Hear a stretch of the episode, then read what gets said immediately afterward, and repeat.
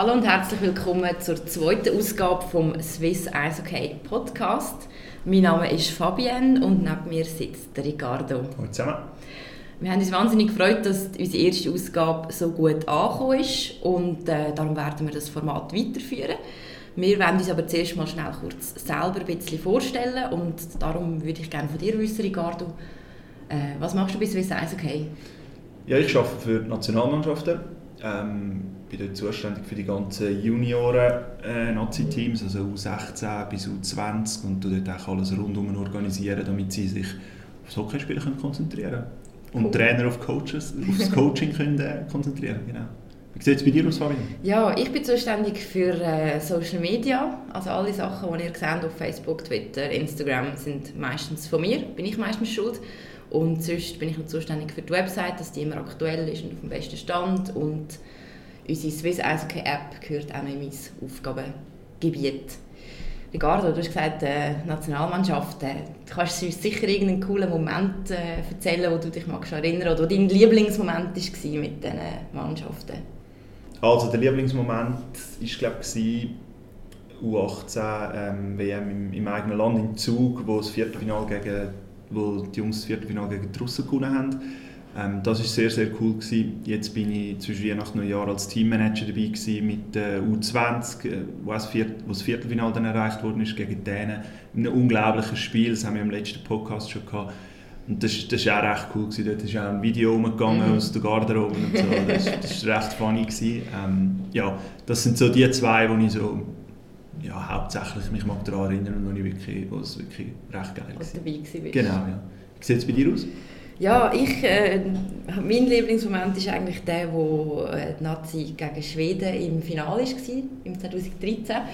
Weil speziell für mich ist, dass ich zu dem Zeitpunkt in Japan in der Ferien bin und ich habe mir extra den Wecker gestellt, damit ich am Morgen um zwei oder drei, ich weiß nicht mehr genau, kann auf meinem iPad den Match schauen und mitfiebern und ich habe also wirklich mit in der Nacht so im Bett mit dem iPad vor mir den Match geschaut und, und voll mitgefiebert. Das ist geil. Ja, das war cool. Gewesen. Ich habe dazu auch noch, ähm, Stockholm 2013 habe ich auch noch ziemlich eine coole Geschichte. Ich, habe, ähm, ich bin in äh, Hamburg, gewesen, äh, so einem Weekend, mhm. und dann bin ich heute am Abend, haben wir das Spiel einem Restaurant geschaut, äh, Schweiz-USA, das Halbfinale, haben dann gewonnen.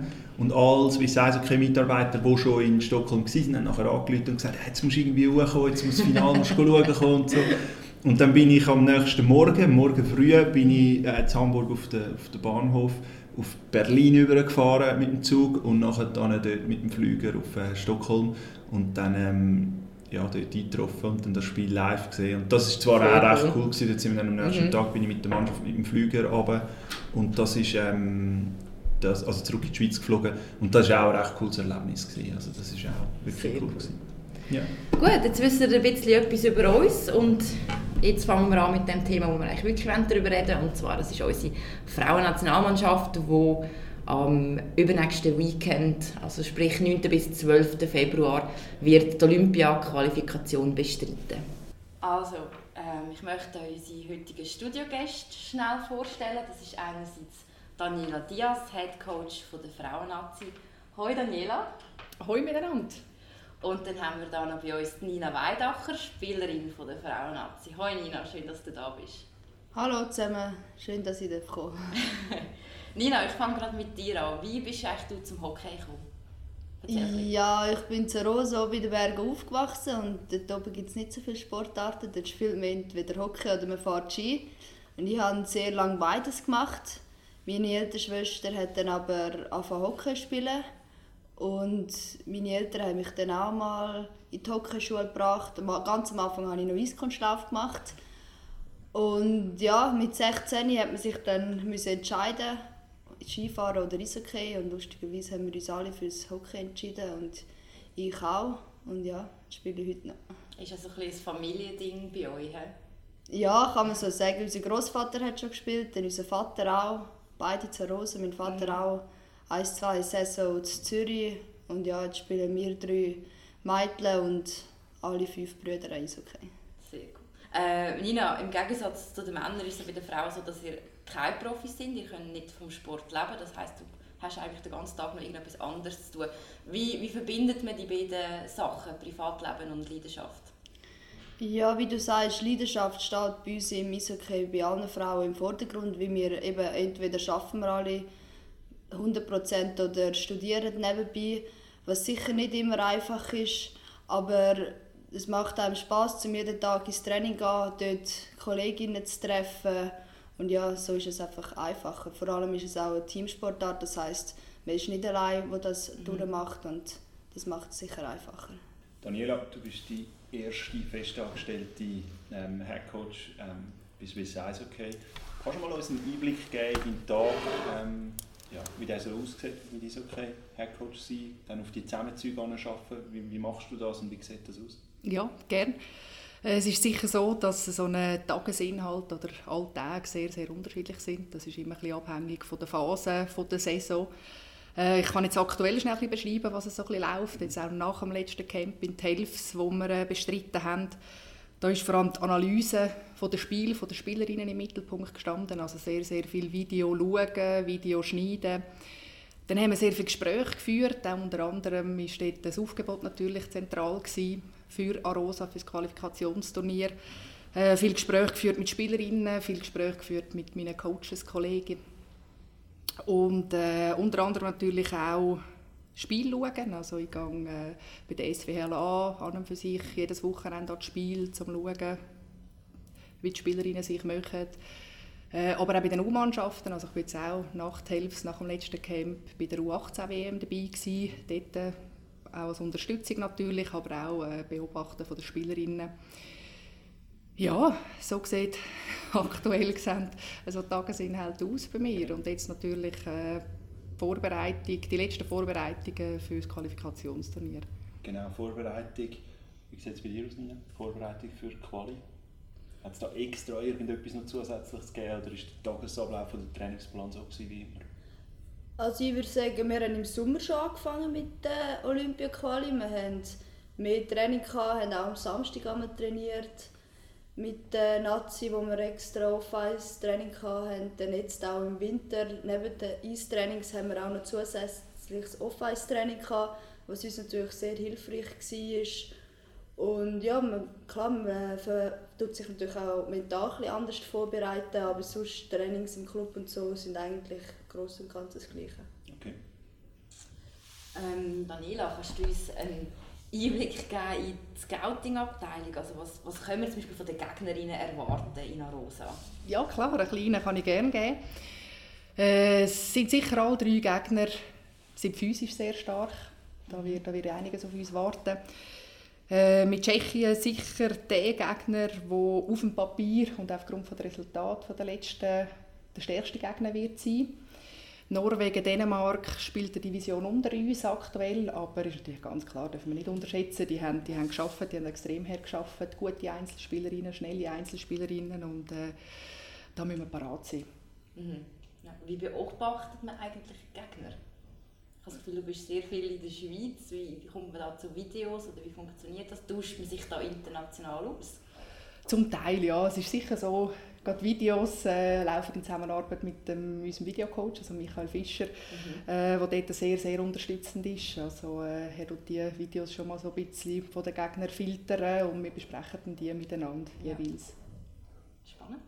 Mhm. Ich nehme das erste Mal mein schlaues Blatt dafür. ähm, da steht drauf, zweimal Tschechien gespielt jetzt dieses Jahr, ähm, einmal gewonnen, einmal verloren. Kannst du uns dort ein bisschen mehr Einblick geben? Wie haben sie gespielt? Wie sind die Spiele verlaufen?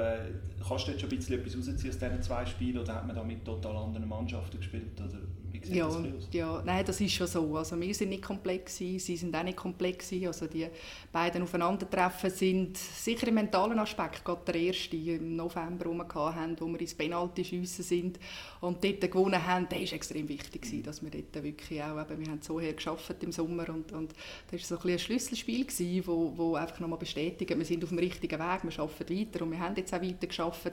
Äh, Im Dezember, dann, wo wir verloren haben, sind wir, sind wir äh, was sind jetzt irgendwie rund zehn Spielerinnen dabei in der Qualifikation, ähm, wo dort im Dezember dabei sind. Und das kann man, da kann man nicht wirklich die Schlüsse ausziehen, die man vielleicht müsste. Okay. Du hast vorher angesprochen, du bist ja der Frauen U18 WM Gibt es genau. schon Spielerinnen, die für die AWM, äh, respektive für, für das A-Team jetzt in, in Frage kommen? Gibt es schon solche, die im Aufgebot sind? Und dann als zweite Frage eventuell, wie sieht so ein die Zukunft aus von diesen Girls dort? Was kommt dort nach? Ähm, dürfen wir uns weiterhin auf so Sochi Geschichten freuen? ähm, ja, vielleicht zuerst zu der ersten Frage. Also, dass, äh, es ist eine Spielerin, die jetzt auf dem Aufgebot oder sein Kader geschafft hat, jetzt unter diesen 18 Feldspielerinnen plus drei Goalies, die wir haben. Äh, ist Lisa Rüdi, die ähm, wirklich sehr positiv durch ihren Kampfgeist und durch ihre Körperhaltung und Körpersprache und wirklich um jeden Meter auf dem Eis gekämpft hat, aufgefallen ist. Und das Element ist, wo aufgrund von dem, wo ich das Gefühl hatte, die, die wird uns können helfen, die wird uns stärken, unser Team stärken in der Qualifikation. Sie hat es dann geschafft. Wir haben aber auch weitere, Shannon Sigrist, Steffi Wedli, ein ähm, Rahel Enzler, die auf dem Piquet sind und dort allenfalls, falls jemand verletzungsbedingt müsste absagen dort würde können einspringen auch.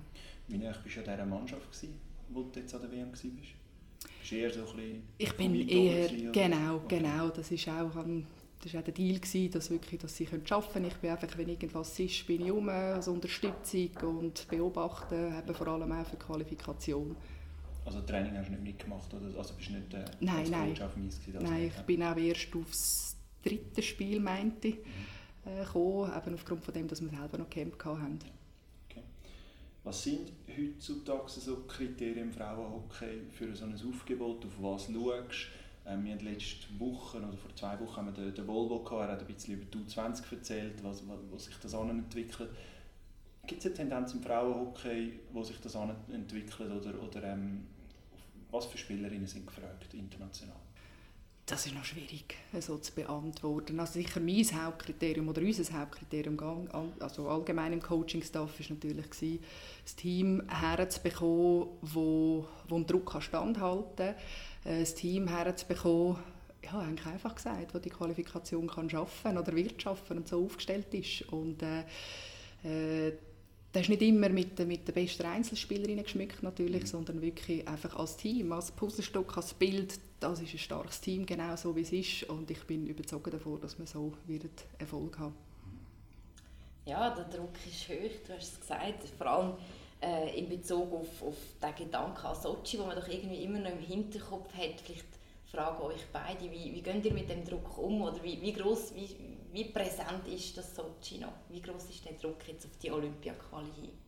Ja, also von meiner Seite her, ich starte, ich es vorweg äh, Von meiner Seite her, ich denke, wenn wir wenn man erfolgreich sein will und, und wenn man äh, Erfolg feiern will, und das wollen wir absolut im Schweizer frauen okay, mhm. dann, dann gehört Druck dazu. Und, äh, ob es mehr Druck ist aufgrund von Sochi oder nicht, das kann ich nicht beurteilen und es interessiert mich eigentlich auch nicht. Also, weil Druck, Druck ist etwas Lässiges, wenn man es mhm. annimmt und das ist auch für, für genau so einen Moment schaffen wir, um so, so ein Spiel zu bestreiten.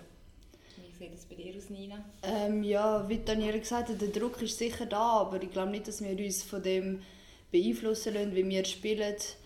Mhm. Und ja, jetzt die Qualifikation bestreiten, wir werden trotzdem 120% Vollgas geben, ob wir jetzt in Sochi Medaille gewonnen haben oder nicht, das kommt glaube ich jetzt in dem Turnier nicht so drauf an. Also auch lieber vorne schauen statt zurück. Ja, genau. genau.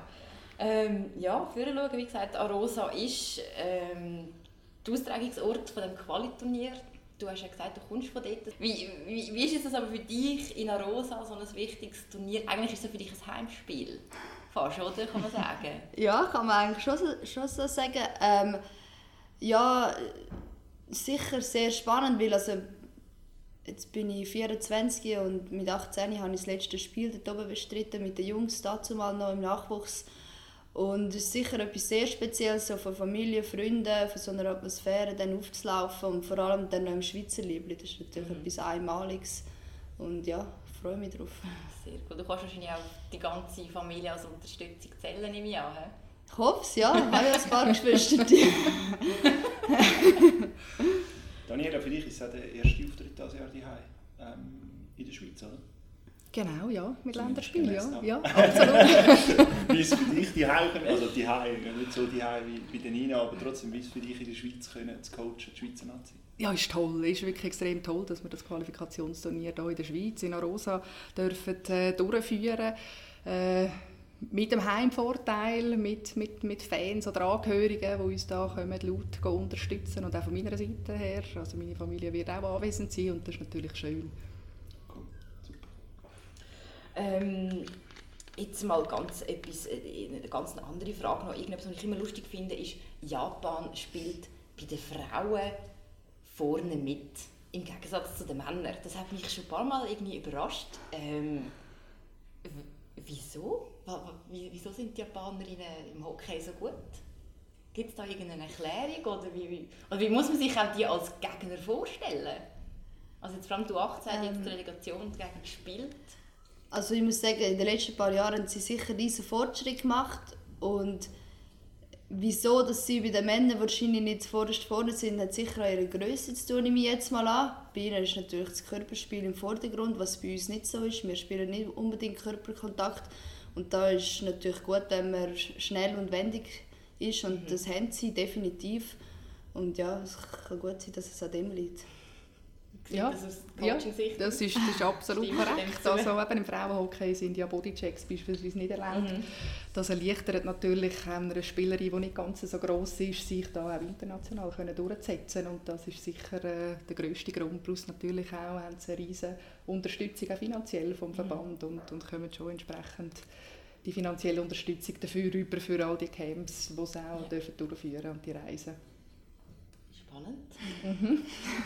Angenommen, wir schaffen es, dann spielen wir in, in, an der Olympiade gegen Schweden, Korea und dann einen aus dem äh, qualifizierten Pool 2, Japan, Deutschland, Österreich und Frankreich. Und dann eben wir. Ähm, ja.